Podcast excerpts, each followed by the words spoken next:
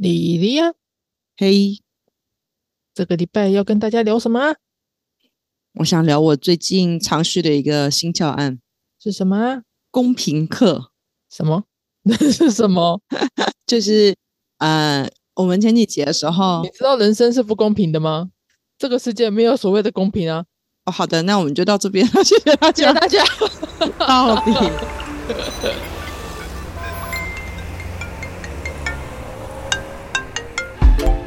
Hello，这里是大黎。人生的问题就是学习的思考题。但是其实你刚刚讲的也是学生常常会提到的，嗯，他们会在下课发点心的时候说：“哎，他的是不是比我大块？这个不公平。”哦，嗯或是在活动比赛结束觉得不如预期的时候，就会大喊这个不公平。比赛不公，选举不公，嗯，先验票之类的。之类的。嗯，那我自己啦，就是嗯，因为我们之前讲，大部分的关注会关注在显性课程，然后我就在蛮多机缘巧合之下，这次就是想要设计一个公平课。那我也在礼拜六、礼拜日、礼拜一就还有礼拜二，我密集的玩了这一个公平课的试玩。嗯嗯嗯，那啊，我们就让你体验一下学生被问的问题好了。哦，嗯就是我课程会有一个小小的前测，然后我会先询问小朋友，嗯呃，你觉得公平是什么？好，你嗯觉得公平是什么？我觉得公平是，你要你要你要你要先给我一个情境吧，就是没有没有，你就先随意想，想到公平啊你会想到什么？你觉得公平是什么？我觉得公平是可能每一个人都有得到他应得的那一份东西或者权利，或者是我不知道义务什么的。嗯嗯嗯，那你觉得什么样情况下你特别会感到不公平？嗯、例如可能付出一样努力，但没有得到一样的回馈。嗯，好，最后一个问题，你会期待你的学习环境、生活环境是公平的吗？这应该是每个人期待吧？没有哦，我们就有小朋友期待他希望是不公平的。为什么？因为他是既得利益者吗？啊啊啊！他希望老师发点心的时候给自己多一点。所以他希望他，所以他希望他自己成为既得利益者嘛？他会说情况不一样，如果老师对每一个人都是公平，大家都要平分有平等的机会。可是有些人需要的比较多，那老师还是不公平一点好，是不是有趣？有些人需要的比较多，嗯，但虽然孩子们这样讲，其实某种程度，他这样子的说法，恐怕是透过看似不公平的行为，带来达到公平的理念。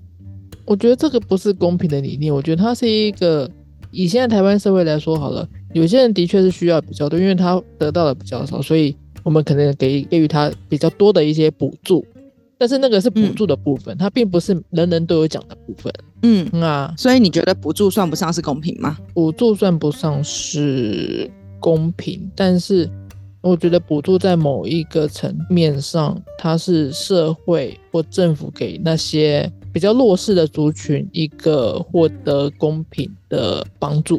其实我对每一班都问了不同的前沿的问题，比方说对小朋友的班级，我在问的问题可能是：你觉得人一天都有二十四小时，这样公平不公平？他们就回答这是公平的。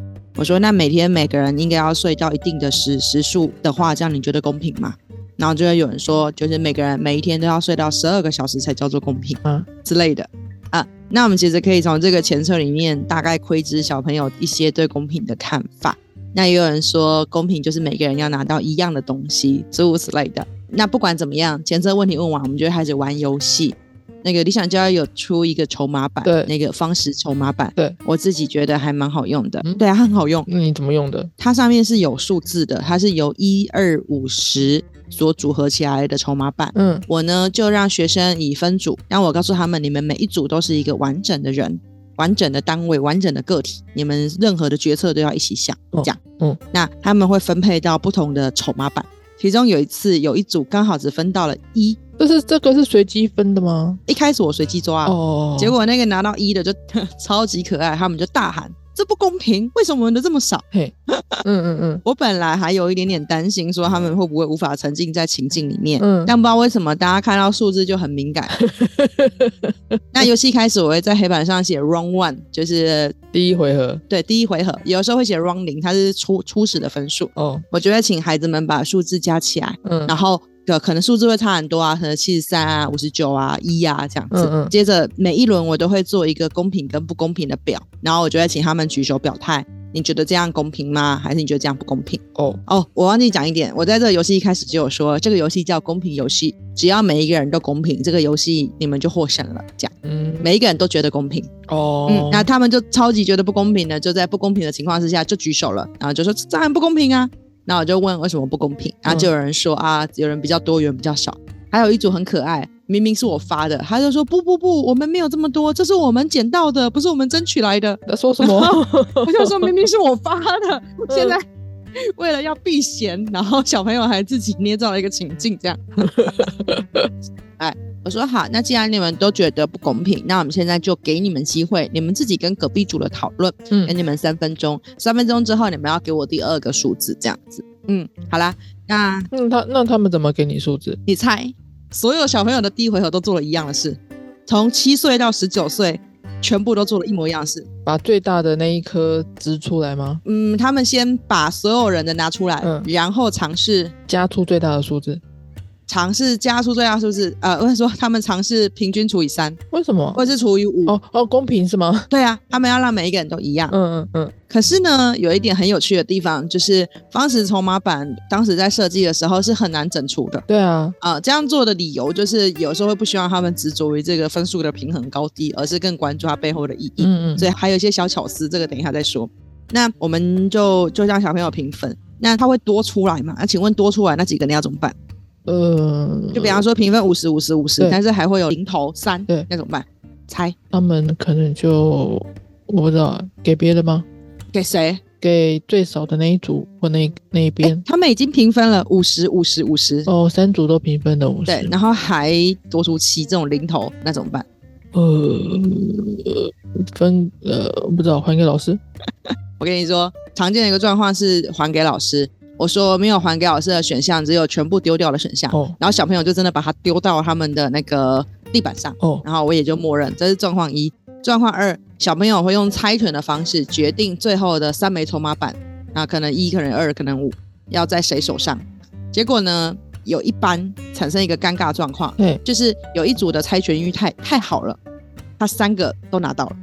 哦，哎，这下尴尬了，因为这就意味着他的分数会比较多啊。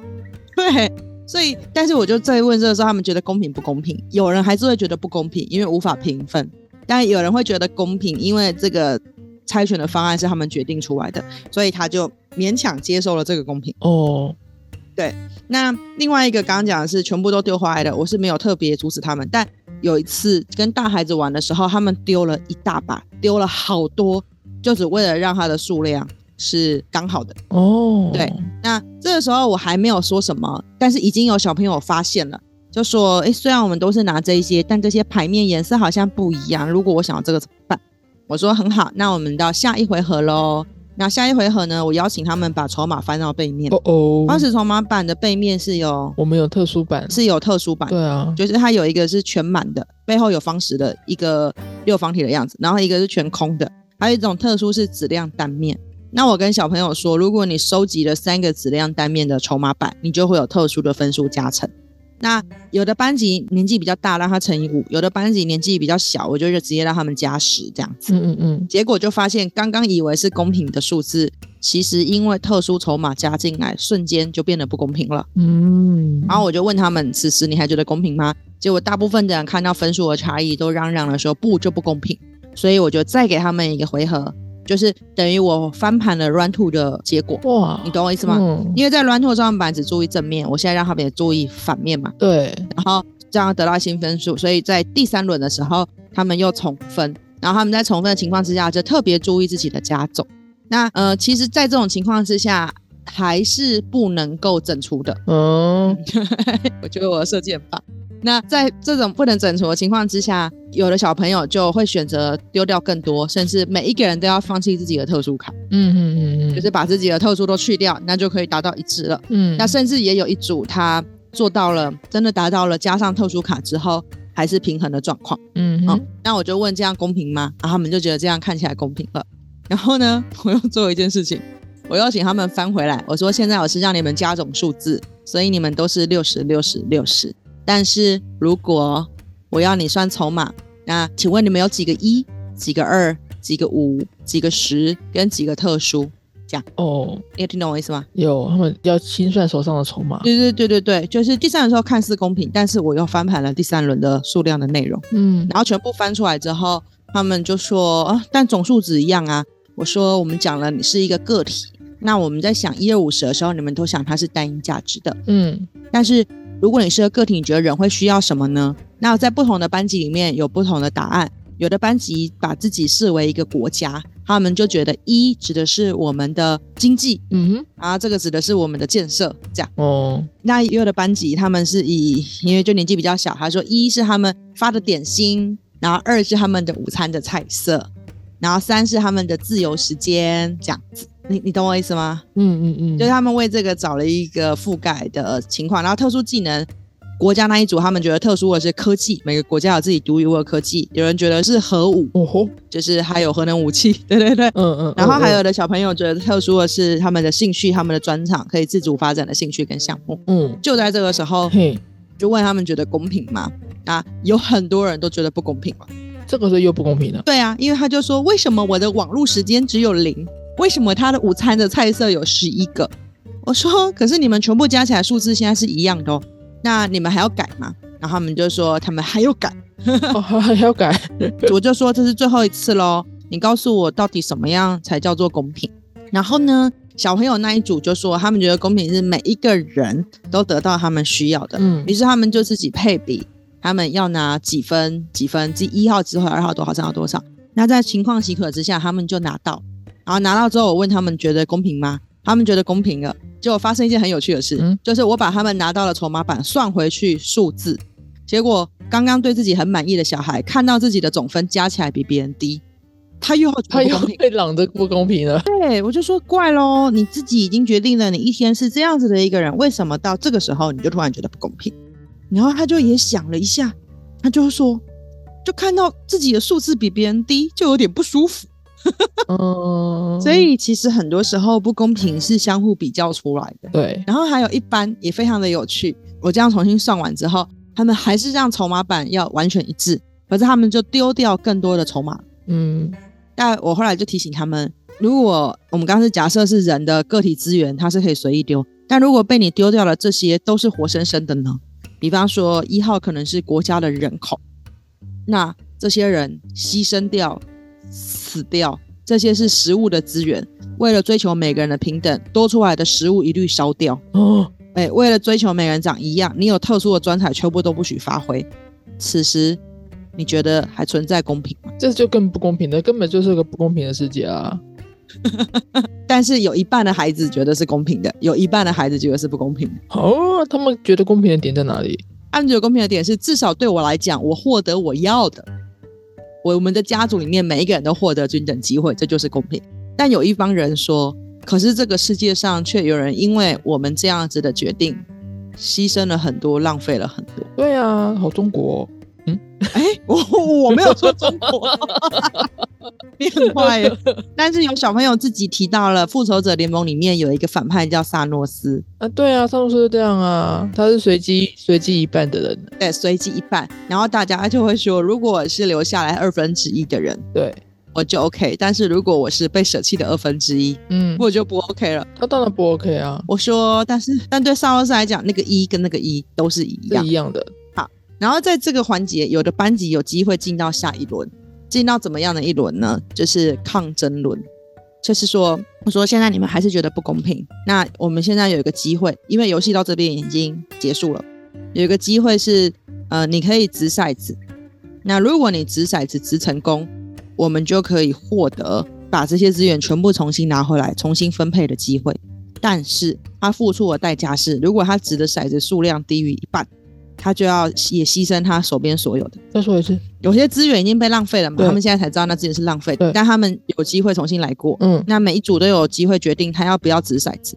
如果他掷了骰子，他掷到这个骰子大于四以上，嗯他就有机会拿回所有的资源，然后跟大家重新分配。嗯，但是如果他掷到低于三以下，他就必须把他的资源也全部给出去，因为他失败了。那就是上诺斯的一半一半啊，问题就是他们愿意跟不愿意嘛。对啊，就是那个那一颗是什么宝石？那一颗什么生命宝石什么什么的，呃这对对对对对，你指时间宝石的那一灯，嘿嘿嘿嘿，对对对对对，就有点像。你猜小朋友选择抗争的多，还是选择不要抗争的多？抗争的多。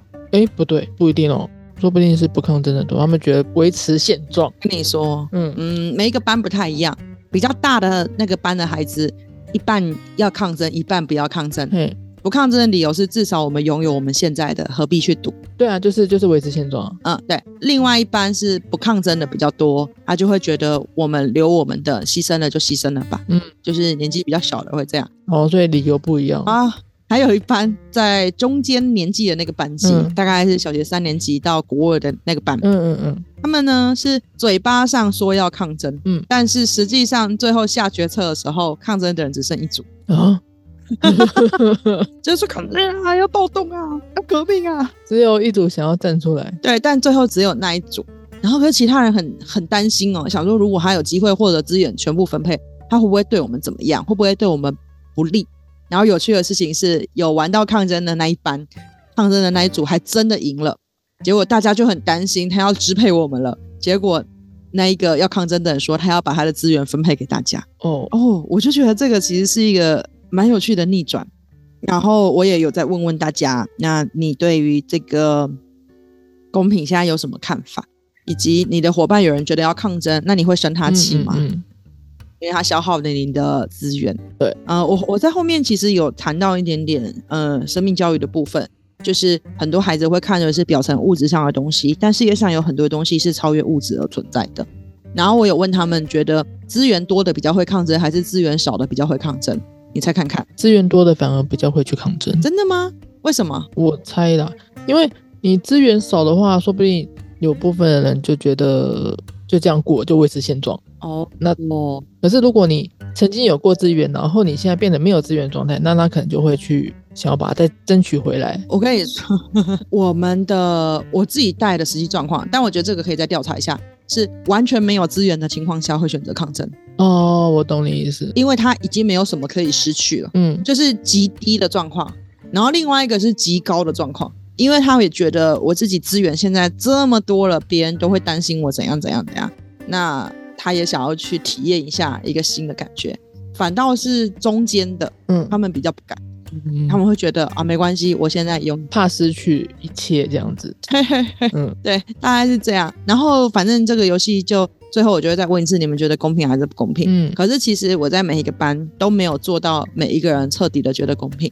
然后我后侧我又再问了一次，那对你们来说，什么叫做公平？那小朋友有时候就会回答，公平不是平均，公平是每一个人各取所需。也有一些后后续的发言在发酵，他就说就平分，就平分，就平分。可是那个时候还有爸爸就插进来讲话说，两个家长要分一个小孩，你说你要怎么平分？然后他们就陷入了一个灵魂的拷问当中。哪里来的爸爸？有时候家长会观课啊，我有开放，哦，然后我有让他们去回家做复盘这样子。嗯嗯，两个父母要争一个，对对对，那就是对那个小孩子来说，哪一边的环境对他来说是最健全的，选哪一边。当，然，对啊，但其实那个爸爸想要表达的意思是，世界上不是每一个东西都可以拆出来二分。哦，对啊，对啊，对啊，不是每一件事情都是可以被平均拆分的。，对，嗯所以后来他们有一个结论，就是世界的资源分配不公平是必然的事实，对吧？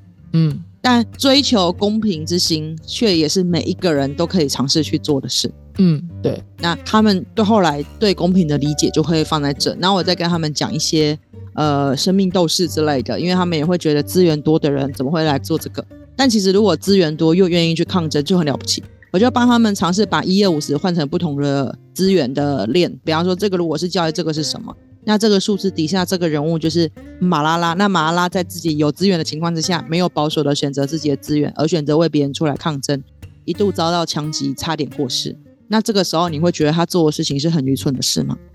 这样，然后我就让他们去讨论是什么情况之下你会愿意，你会在有风险的情况之下，去为众人争取更大的公平。嗯，嗯，我这问题好难哦。对啊，是不是就挺有趣的？对啊，因为有时候我们会觉得我们做很多事情是在为大家的公平去奋斗跟努力，对，但是我们的公平不一定被买单，而且每一个人觉得的公平其实是不一样。嗯嗯嗯嗯，嗯，你觉得公平的事，对我来讲，我不一定觉得是公平的。那么公平是什么，就要再讨论。嗯，嗯，不过倒是有一个比较好的事情，就是小朋友就会发现，哎，其实我们不需要那么多点心啊，你这个结论很奇奇怪。啊，因为一开始他们会觉得自己点心多一块是公平啊，因为他想要，嗯可是实际上也有每个人不同的想要。嗯嗯然后也有人就是在想这件公平不公平的事情的时候，他就比较不会用表面的数字来看自己。就比方说，他考试拿分数，他的票数不如他的预期，嗯，可是他现在知道了这个一票背后代表的是什么，那个一票背后代表的是什么。嗯嗯嗯我觉得要帮助他们去看见每一个常常被量化的东西背后真正的意涵是什么，嗯，对，嗯，是不是很有趣？而且后面变得有点像是哲学课吗？嗯后面有点像是哲学课了。嗯，其实是啊，我就我就结我就结合最近还蛮多学习的，包含我最近有在学 C 楼、生命教育还有哲学，是我今年自己另外的三个大主轴这样子。嗯嗯对呀、那我觉得在这种情况之下，可以很好的去帮助到我们课本其实不会教，但是一直反复在处理的问题，嗯，需要他们可以改变看待事物不同的角度。给他们一些启发。对呀，好啦，我讲完啦。那你要再 是。跟大家介绍一下方式筹码板吗？顺便工商服务一下，就我觉得我筹码板当年设计的真的是很不错，嗯。就是它除了有基本数字，它又很轻量，它它带起来不会很重，然后你也不用担心发扑克牌会被孩子给折坏，它本身的硬度什么是够的，对啊，然后可以做各种处理。那你最简单就可以拿它做计分，想要去刺激他们气氛，就翻到背面，用不同的小小的加分机制，甚至你也可以拿它来玩这一个公平的游戏。我从头到尾就只有发下去，翻正面跟翻背面，然后再透过不同的引导方法去带。嗯，那我最近会再把这个教案去公开做一个发表啦，然后我觉得大家也可以尝试，就是反正要年末了嘛，大家有机会的话可以跟工作室买，嗯，这这是其中一块啦，然后另外一块我自己未来也想要多研发几个这种概念。比方说，我有公平课，我就可以有勇气课、有尊重课，有不同类型的课程。嗯嗯那说不定我们可以找到更多切入教育的新的观点，然后到时候也可以再请大家多多支持。嗯好，嗯那最后一个大工商就是除了大理自己无聊偶尔会这样上课之外，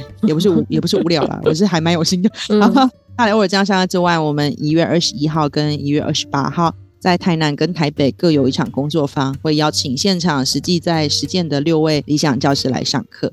那就大家如果有兴趣的话，请在 Google 共学时区的时候，不妨同时 Google 理理想教育。好好啊，好啦，那就差不多喽。好，我啊讲个题外话，啊，上礼拜我们不是发了廉耻吗？对啊，朋友听到之后，他就突然他就跟我说，我好想上大题的廉耻啊。我上啊，来啊，真是的，可以每周为他们上个课我们第四季来挑战，在一个钟头之内讲完一个文本，哦。哈，轻量的啦。可是我第四，我们第四季不是要回应小朋友的问题吗？啊，小朋友什么问题？小朋友，小朋友的大灾问呐、我们已经收集很多题目了。小朋友就问我，如果被叫错话怎么办？如果组员不听话怎么办？然后如果怎样？哦，这种的对啊，然后这些我都准备好了。我觉得如果真的要讲课的话，还是到理想，我们再另外开一个专案，然后那个专案我可以每周为大家讲一个文本，像以前派理教师那样。哦对，收费吗？呃，为着收，请大家赞助我们着。收。对啊，再看情况吧，好吗好哦，好哦，好哦。？OK，OK OK，好，啦，好啦好，啦，那今天就到这边哦。先到这样子啦，OK，大家拜拜。如果喜欢我们的频道，或是有问题想要投稿，欢迎在 Facebook 搜寻“共学时区”，一起在生活中学习成长吧。